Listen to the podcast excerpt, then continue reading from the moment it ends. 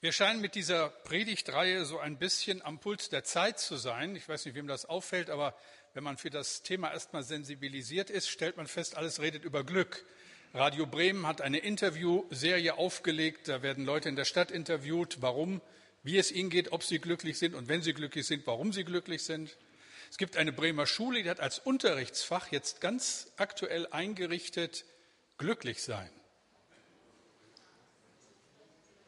Interessant. Ja, man bekommt in der Schule beigebracht, wie man glücklich ist. Ich wäre gern mal Mäuschen in dieser Schule. Also das scheint zu beschäftigen, uns beschäftigt es ja auch. Sechster Teil dieser Predigtreihe, glücklich, weil wir wissen, wo es hingeht. Und ich lese uns einen längeren Text aus diesem Brief über das Glück, aus dem Philipperbrief, Kapitel 3, die Verse 12 bis 4, 1. Da schreibt Paulus, damit ist, dabei ist mir klar, dass ich dies alles noch lange nicht erreicht habe, dass ich noch nicht am Ziel bin. Doch ich setze alles dran, das Ziel zu erreichen, damit der Siegespreis einmal mir gehört, wie ich jetzt schon zu Jesus Christus gehöre. Wie gesagt, meine lieben Brüder und Schwestern, ich weiß genau, noch habe ich den Preis nicht in der Hand, aber eins steht fest. Ich will alles vergessen, was hinter mir liegt und schaue nur noch auf das Ziel vor mir. Mit aller Kraft laufe ich darauf zu, um den Siegespreis zu gewinnen und das Leben in Gottes Herrlichkeit. Denn dazu hat uns Gott durch Jesus Christus berufen. Wir alle, die wir auf dem Weg zum Ziel sind, wollen uns so verhalten. Wenn ihr in dem ein oder anderen Punkt nicht meiner Meinung seid, wird Gott euch noch Klarheit und Einsicht schenken. Doch an dem, was ihr schon erreicht habt, müsst ihr auf jeden Fall festhalten. Bleibt nicht auf halbem Weg stehen. Folgt mir, liebe Brüder, und seht auf die, die so leben, wie ihr uns zum Vorbild habt. Denn viele leben so, dass ich euch oft von ihnen gesagt habe, nun aber sage ich es auch unter Tränen. Sie sind die Feinde des Kreuzes Christi. Ihr Ende ist die Verdammnis, ihr Gott ist der Bauch und ihre Ehre ist ihre Schande. Sie sind irdisch gesinnt. Unser Bürgerrecht aber ist im Himmel, woher wir auch erwarten den Heiland, den Herrn Jesus Christus, der unseren nichtigen Leib verwandeln wird, dass er gleich werde seinem verherrlichten Leibe nach der Kraft, mit der er sich alle Dinge untertan machen kann. Also, meine lieben Brüder, nach denen ich mich sehne, meine Freude und meine Krone, steht fest in dem Herrn, ihr Lieben. Beten wir. Danke, Herr, für dein Wort. Danke für diesen Gottesdienst, für diesen herrlichen Sonntag. Und danke für dieses tolle Thema, dass wir darüber nachdenken dürfen, was Glück bedeutet. Jetzt bitte öffne meinen Mund, dass er deinen Ruhm verkündigt. Immer wieder. Amen. Wer von euch beim letzten Gemeindeforum dabei sein konnte, die Andacht von Sebastian Hitzemann gehört hat, der wird es vielleicht noch in Erinnerung haben. Glück hat etwas zu tun mit der richtigen Sichtweise, dass wir die Herrlichkeit Gottes wahrnehmen mit Augen, die er uns schenkt. Der richtige Blick ist wichtig und deshalb immer wieder die Frage, schauen wir richtig hin? Nehmen wir Gottes Wirken in unserer Zeit richtig wahr? Ich denke, dass das ganz wichtig ist. Sehen wir die Dinge, wie sie tatsächlich sind oder so, wie wir sie gerne hätten? Das hängt ganz eng mit unserem Glück zusammen.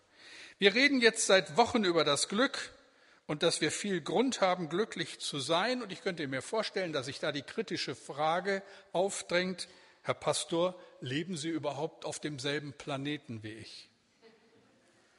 Glück auf dieser Erde, gibt es das? Und wenn es es gibt, doch dann nur punktuell. Aber im Großen und Ganzen machen die vielen Schreckensnachrichten, all das, was in unserer unmittelbaren Umgebung, in unserem Leben geschieht, was in dieser Welt geschieht, eher einen gegenteiligen Eindruck. Wo machen wir denn Glück fest in dieser Zeit? Wenn man dann aber mal genau hinschaut, dann gibt es wunderschöne Zeichen der Hoffnung und auch Zeichen persönlichen Glücks. Ich habe eine Geschichte letzte Woche gelesen, die hat mich zutiefst berührt.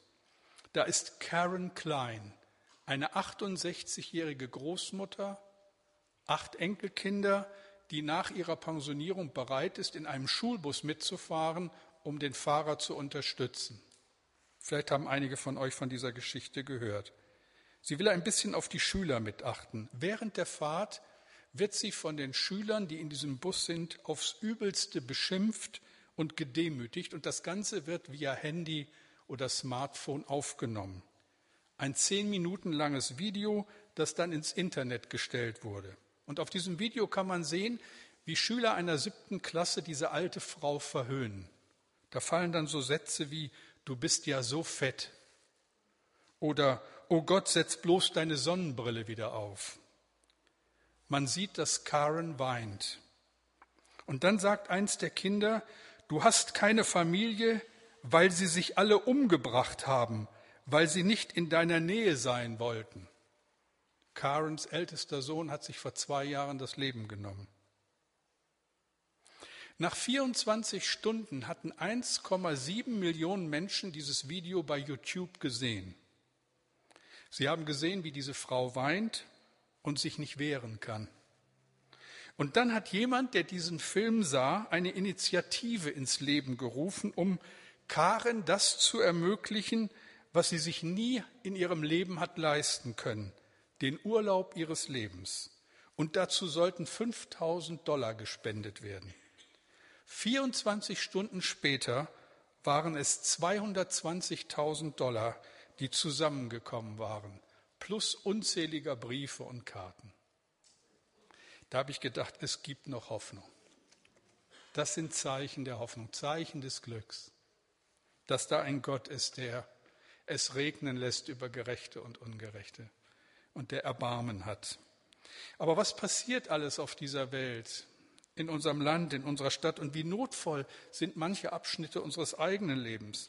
Mir hat man mal ja vorgeworfen, so in einem Gespräch, du und deine Gemeinde, ihr lebt doch auf einer frommen Insel. Ich hätte die betreffende Person gern mal mitgenommen zu dem, was ein Pastor so während einer Woche erlebt, zu dem Gespräch mit dem Ehepaar, dessen Ehe zerbricht, wo ich mit einer Frau bete, die schon jahrelang unter schweren Depressionen leidet, wo ich an ein Krankenbett gerufen werde und mit ansehen muss, wie AIDS einen Menschen zerfrisst. Ihr Lieben, ich lebe nicht auf einer glücklichen Insel. Ich sehne mich aber danach.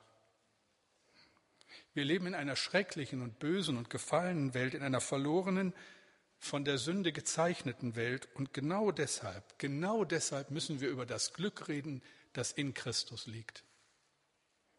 Von einer Freude, die keinen Schalengeschmack zurücklässt, weil sie nur übertönt. Eine Freude, die deutlich macht, ihr Lieben, wir haben eine Hoffnung. Eine Freude, die sich gründet in dem Glück, Gott zu kennen, ihn zu lieben und ihm zu dienen. Manchmal muss ich denken, so, wir Christen sind schon seltsame Vögel. Auf der einen Seite leben wir in dieser Welt und die Bibel macht uns dafür verantwortlich, sagt aber zugleich, ihr gehört eigentlich woanders hin. Wir sind Bürger einer neuen Welt und haben Verantwortung für diese Welt. Das soll man mal verstehen. Paulus sagt in Philippa 3, Vers 12 in einem Bild aus der Leichtathletik, dabei ist mir klar, dass ich dies alles lange noch nicht erreicht habe dass ich noch nicht am Ziel bin, doch ich setze alles dran, das Ziel zu erreichen, damit der Siegespreis einmal mir gehört, wie ich jetzt schon zu Jesus Christus gehöre. Also noch nicht, aber ich setze alles dran, dahin zu kommen. Wir haben ein ewiges Ziel und darauf freuen wir uns. Und ab und zu sollte unser fröhliches Lachen zu hören sein. Der bekannte englische Theologe Tosa schreibt dazu, ein echter Christ ist irgendwie eine komische Nummer. Er empfindet höchste Liebe gegenüber jemand, den er noch nie gesehen hat, spricht jeden Tag vertraut mit einem, den er nicht sehen kann. Erwartet, dass er aufgrund der Leistung eines anderen in den Himmel kommt, macht sich selbst völlig leer, um neu gefüllt zu werden, fällt nieder, um aufgehoben zu werden, ist am stärksten, wenn er am schwächsten ist, am reichsten, wenn er am ärmsten ist, am glücklichsten, wenn er sich am elendsten fühlt. Er stirbt, damit er leben kann, lässt los, um zu empfangen, gibt weg, um zu erhalten, sieht das Unsichtbare, hört das Unhörbare und weiß, was alles Wissen übersteigt. Wow. Ja, danke. Da dachte ich, wir sind wirklich komische Vögel. Und da stellt sich doch die Frage, das habe ich mich als Kind immer wieder gefragt, wenn das so ist mit Wiedergeburt und mit neuem Leben aus Gott und mit ewiger Zukunft, warum macht es der Herr sich nicht einfacher? Und holt uns im Moment unserer Bekehrung einfach von dieser Erde weg. Ja, dann sind wir eben ja auch da, wo wir hingehören und müssen hier nicht noch so lange rumstolpern. Warum also nicht nach der Bekehrung die augenblickliche Himmelfahrt? Manchmal sage ich, wenn ich mich mit Leuten unterhalte, und jetzt die, die mich länger kennen, wissen genau, was kommt, aber ich sage es trotzdem, sage ich mich mit Leuten, mit denen ich mich über dieses Thema unterhalte, weißt du, ich wäre gern der Dritte. Und dann schauen sie mich so an, ein bisschen irritiert, wie meinst du das? Und dann sage ich, ja, weißt du, Henoch war der Erste. Henoch, Gestalt aus dem Alten Testament ganz am Anfang. Henoch war eines Tages plötzlich weg. Das muss man sich wirklich so vorstellen. Wo ist Henoch? Weg. Und der kam auch nie wieder. Der war weg. Gott hatte ihn entrückt. Einfach weg. Das hat doch was, finde ich. Also diese ganze Geschichte mit Krankwerden und Pflegebett und Altenheim und so. Alles kein Thema. Weg. Das war der erste. Der zweite, Elia. Elia war der zweite. Der hat es ein bisschen komfortabler gemacht. Im feurigen Wagen zum Himmel. Elisa, sein Nachfolger, guckt ihm nach und äh, sagenhaft. So, wer ist der dritte? Klaus.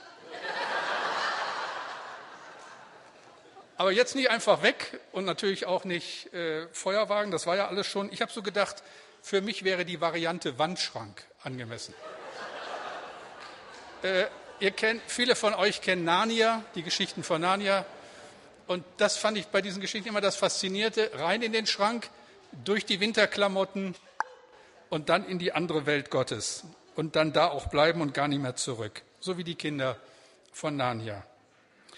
Und dann stelle ich mir so vor, was Jesus dazu wohl meint.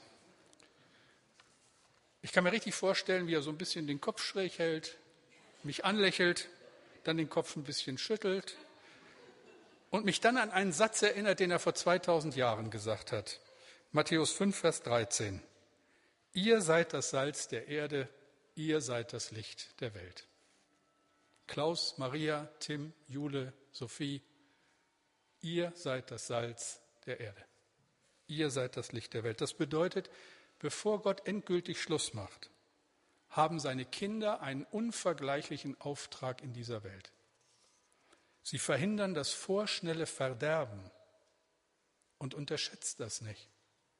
Ein wenig Salz verhindert das Verderben und ein wenig Salz gibt den Geschmack. Ihr seid das Salz der Erde und ihr seid das Licht der Welt. Das Licht erhält die Dunkelheit. Ein kleines Licht ist unübersehbar in einem riesigen Raum mit Dunkelheit. Licht leuchtet heim, heim ins Vaterhaus. Und Jesus sagt, ihr, ihr meine Kinder, seid das Licht der Welt. Christen sind nicht von dieser Welt, aber sie haben einen Auftrag und stehen unter dem Schutz ihres Vaters im Himmel. Jesus sagt, inmitten dieser Welt, mit all ihrem Druck, mit aller Angst und allem Schmerz, schenke ich euch Frieden. Johannes 16, 33. Das habe ich zu euch geredet, damit ihr mir, in mir Frieden habt. In der Welt habt ihr Angst, aber seid getrost, ich habe die Welt überwunden.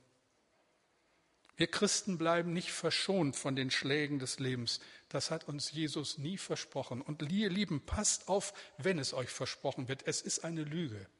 Es gibt hin und wieder immer wieder so seltsame Tendenzen in der Christenheit, dass Leute auftreten und sagen, glaube nur und es geht auf Erden zu wie im Schlaraffenland. Und ihr werdet nicht krank und ihr habt keinen Mangel und ihr habt immer genug. Glaubt es einfach nicht, denn es ist nicht biblisch.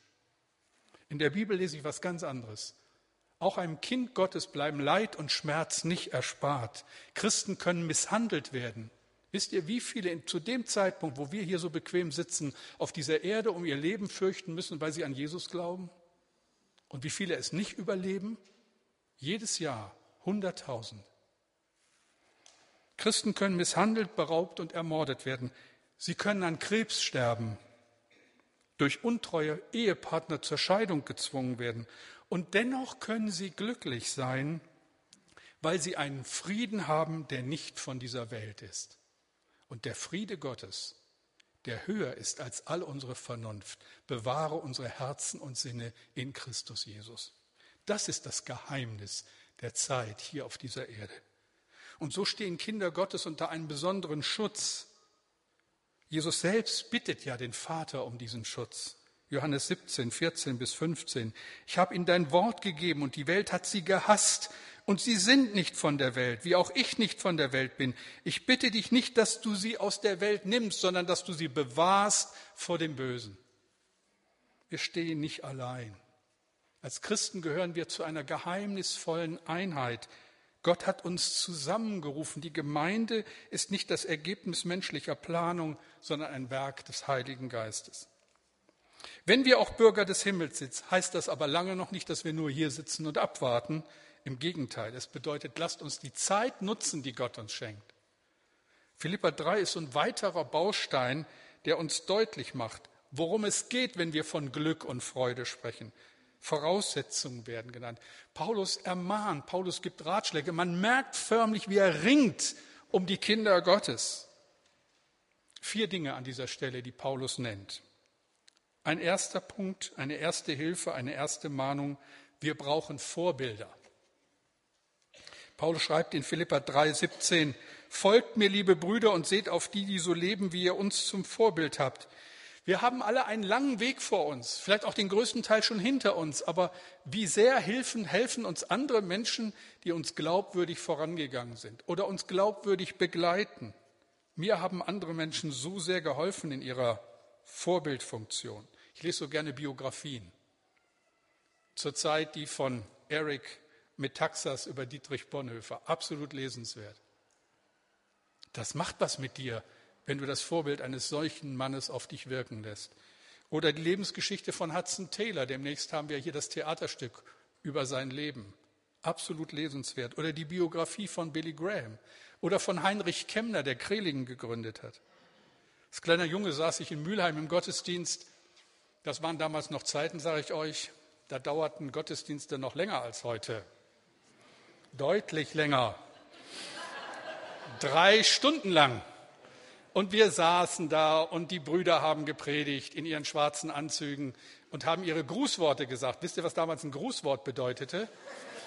Eine Zeit zwischen 15 und 60 Minuten. Es war immer wieder eine Überraschung. Interessant. Das Gemeinste war, wir saßen in Bänken mit so Klappen, kennt man heute gar nicht mehr, passten viele Leute rein. Die Klappen wurden dann zum Kaffee aufgeklappt. Hinter diesen Klappen stand aber schon zu Beginn des Gottesdienstes der Kuchen bereit. Und das war in der Regel Butterkuchen und so ein Apfelkuchen. Und jetzt drei Stunden lang zog dieser Geruch durch die, durch die Ritzen der Bänke und wir saßen da und haben gehofft, dass die da irgendwie bald fertig werden. Aber, das ist jetzt seltsam. Ich war damals ein kleiner Kerl. Wir waren solange ich mich erinnern kann, sind wir da immer hingefahren. Ich war vielleicht sieben, acht, neun, zehn Jahre alt, weiß es nicht genau. Ich saß da und es war wie, später habe ich gedacht, als wenn da der gute Vater im Himmel mich so das erste Mal angeschubst hat. Ich saß da und hatte plötzlich den Wunsch, wenn ich mal groß werde, bin, dann will ich da vorne predigen. Komisch, ne? Eigentlich wünscht man, wünscht man sich, eigentlich wünscht man sich doch zu dieser Zeit was anderes, also zumindest den Kuchen, aber ist egal. Aber so hat mich ein Leben lang, haben mich andere herausgefordert. Bis heute. Und das ist gut, wenn wir Vorbilder haben. Das Zweite, wir erkennen, unser Christsein erfährt Widerstand. Und auch hier wollen wir uns nichts vormachen. Wir werden es immer wieder erleben, dass das Evangelium abgelehnt wird. Und darunter leiden wir als Kinder Gottes. Paulus schreibt Philippa 3, 18 bis 19 diese ganz schwierigen Verse.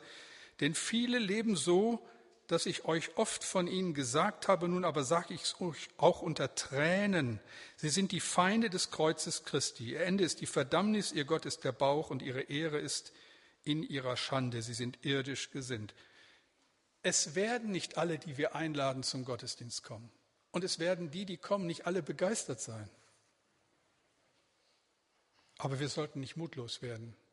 Paulus hat nie aufgegeben, Evangelium zu verkündigen. Als er im Gefängnis in Fesseln saß, hat er fesselnd gepredigt. Und der Kerkermeister hat sich bekehrt, als die Fesseln fielen. Viele kamen zum Glauben an den Herrn und die glaubten inmitten einer bösen und verlorenen Welt. Auch hier kommen immer wieder Menschen zum Glauben an Christus. Und es lohnt sich. Als ich das von den 20 Kindern gehört habe, habe ich gedacht, Herr, alle Mühe lohnt sich. Unbedingt. Schließlich eine dritte Hilfe, wir haben ein ewiges Ziel. Ich lese jetzt zwei Verse, vielleicht gehören sie mit zu dem Schönsten, was es überhaupt in der Bibel gibt, wenn man das so sagen darf. Aber ich empfinde sie mit als die schönsten Verse, die ich kenne. Philippa 3, 20 und 21. hören wir mal genau hin, was das wohl bedeutet. Unser Bürgerrecht aber ist im Himmel woher wir auch erwarten den Heiland, den Herrn Jesus Christus, der unseren nichtigen Leib verwandeln wird, dass er gleich werde seinem verherrlichten Leibe nach der Kraft, mit der er sich alle Dinge untertan machen kann. Ich bin jetzt 59 Jahre alt und wenn ich zurückblicke, dann sind die Jahre ziemlich schnell vergangen. Manchmal kann ich es gar nicht glauben. Wenn ich mir vorstelle, 40, 50 Jahre weiter, wer wird dann noch von denen, die jetzt in diesem Gottesdienst sitzen, auf dieser Erde sein? In 100 Jahren kein einziger mehr. Wo sind wir dann? Wo bist du dann? Ich werde euch jetzt verraten, wo ich dann bin. Ich bin bei Jesus.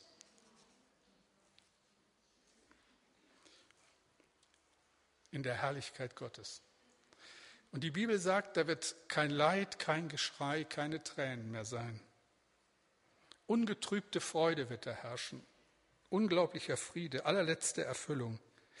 Es wird so schön sein, dass man den Eindruck hat, wenn die Schreiber der Bibel versuchen, das zu beschreiben, fangen sie fließend an zu stottern. Das kann man nicht beschreiben. Dazu reicht menschliche Sprache einfach nicht aus. Jetzt fragt mich jemand, Sie werden dort sein, Herr Pastor? Wie können Sie das sagen? So heilig sind Sie nun auch nicht.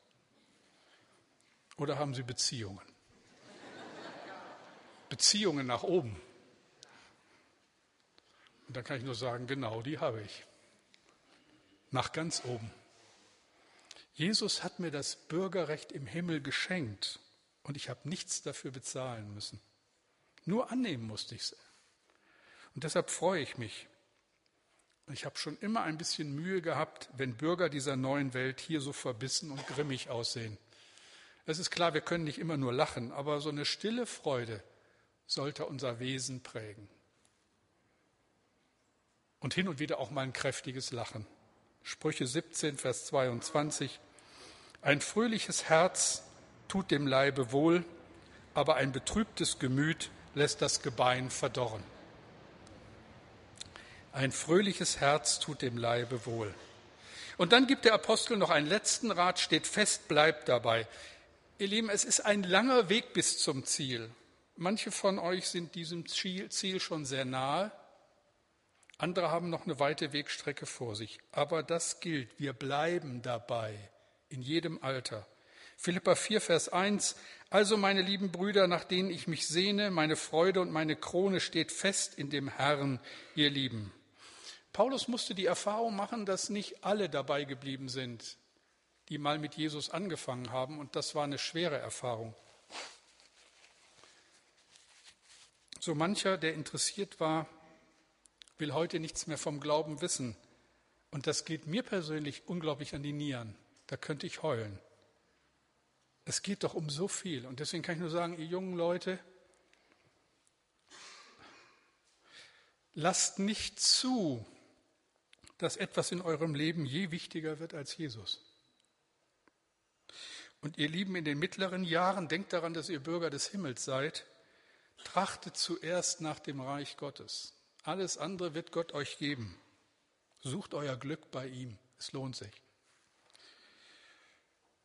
Und ihr alt gewordenen Menschen, seid dankbar und erwartungsvoll. Als ich in dieser Gemeinde anfing, so als 26-Jähriger, sagte eine alte Christin zu mir, Pastor, Pastor Pache, so jung wie Sie möchte ich nicht mehr sein. Wenig später hat sie den gesehen, an den sie geglaubt hat. Also ihr, die ihr älter, alt geworden seid, habt keine Angst. Freut euch, freut euch. Der treue Gott lässt dich auch auf der letzten Wegstrecke nicht allein. Es stimmt, das Leben ist über weite Strecken mühsam, auch für ein Kind Gottes. Diese Welt ist Gottes gute Schöpfung, aber sie leidet darunter, dass noch das Böse scheinbar die Oberhand hat. Wenn dich die Ungerechtigkeit auf dieser Welt überwältigen will und du am Segen Gottes zweifelst, vielleicht kann dir ein Wort helfen, das eine christliche Autorin ein wenig bissig so mal geschrieben hat.